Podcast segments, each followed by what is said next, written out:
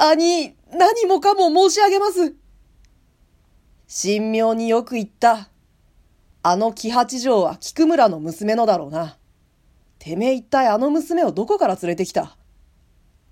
私が連れてきたんじゃないんです。と、金次は哀れみをこうような悲しい目をして、相手の顔をそっと見上げた。実は先おとといの昼前に、古竜と二人で浅草へ遊びに行ったんです。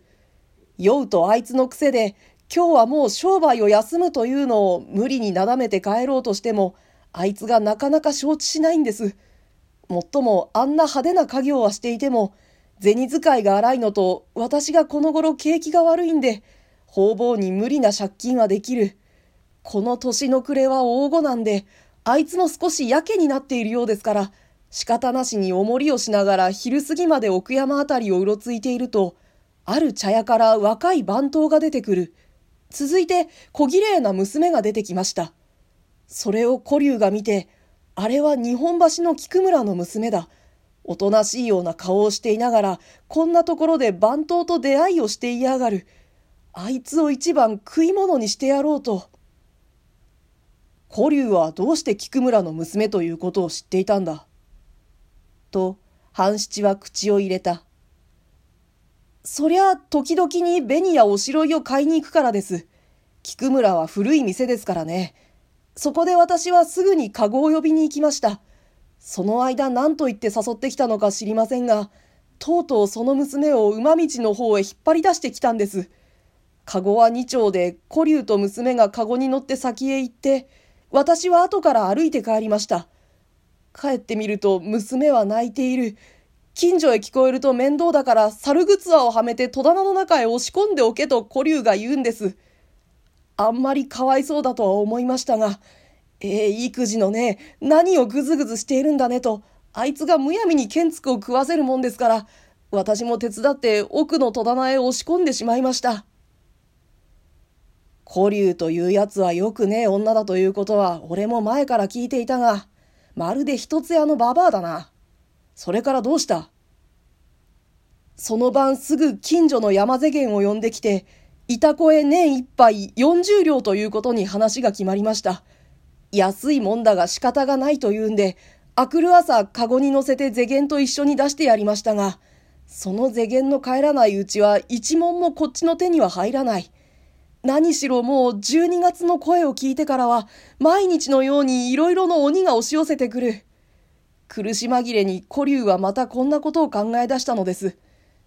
娘をいたこへやるときに、売り物には花とか言うんで、着ていた木八条を引っ剥がして、古竜のよそ行きと着替えさせてやったもんですから、娘の着物はそっくりこっちに残っている。うーん。その木八条の着物と藤色の頭巾で、古竜が娘に化けて菊村へ忍び込んだな。やっぱり金を取るつもりか。そうです。と、金次はうなずいた。金は手箱に入れてお袋の居間にしまってあるということは、娘を脅して聞いておいたんです。それじゃあ、初めからそのつもりだったんだろう。どうだかわかりませんが、古竜は苦し紛れに読んどころなくこんなことをするんだと言っていました。だが、おとといの晩はうまくいかないで、すごすご帰ってきました。今夜こそはきっとうまくやってくると言って、夕べも夕方から出て行きましたが、やっぱり手ぶらで帰ってきて、今夜もまたやり損じた。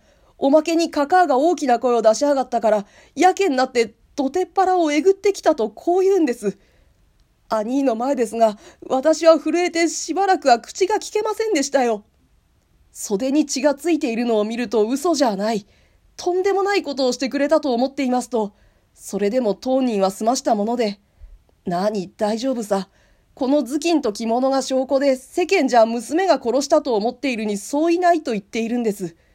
そうして着物の血を洗って、あそこへ干して、今日も相変わらず小屋へ出て行きました。いい度胸だな。おめえの色には過ぎ物だ。と、半七は苦笑いをした。だが、正直に何もかもよく言ってくれた。おめえも飛んだ女に可愛がられたのが運の尽きだ。古竜はどうで獄門だが、おめえの方は言い取り次第で首だけは繋がるに相違ね。まあ安心していろ。どうぞご慈悲を願います。私は全く育児のない人間なんで、昨べもおちおち寝られませんでした。兄の顔を一目見たときに、こりゃもういけねえと往生してしまいました。あの女には義理が悪いようですけれども、私のようなものは、こうして何もかもすっかり白状してしまった方が、胸が軽くなって帰ってようございますよ。じゃあ気の毒だが、すぐに神田の親分のところまで一緒に来てくれ。どのみち当分シャバは見られめえから、まあゆっくり支度をしていくがいいや。ありがとうございます。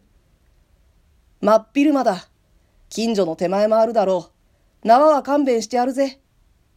と、半七は優しく言った。ありがとうございます。金次は重ねて礼を言った。彼の目は育児なく潤んでいた。お互いに若い体だ。こう思うと半七は自分の虜となって惹かれてゆくこの弱々しい若い男がいじらしくてならなかった。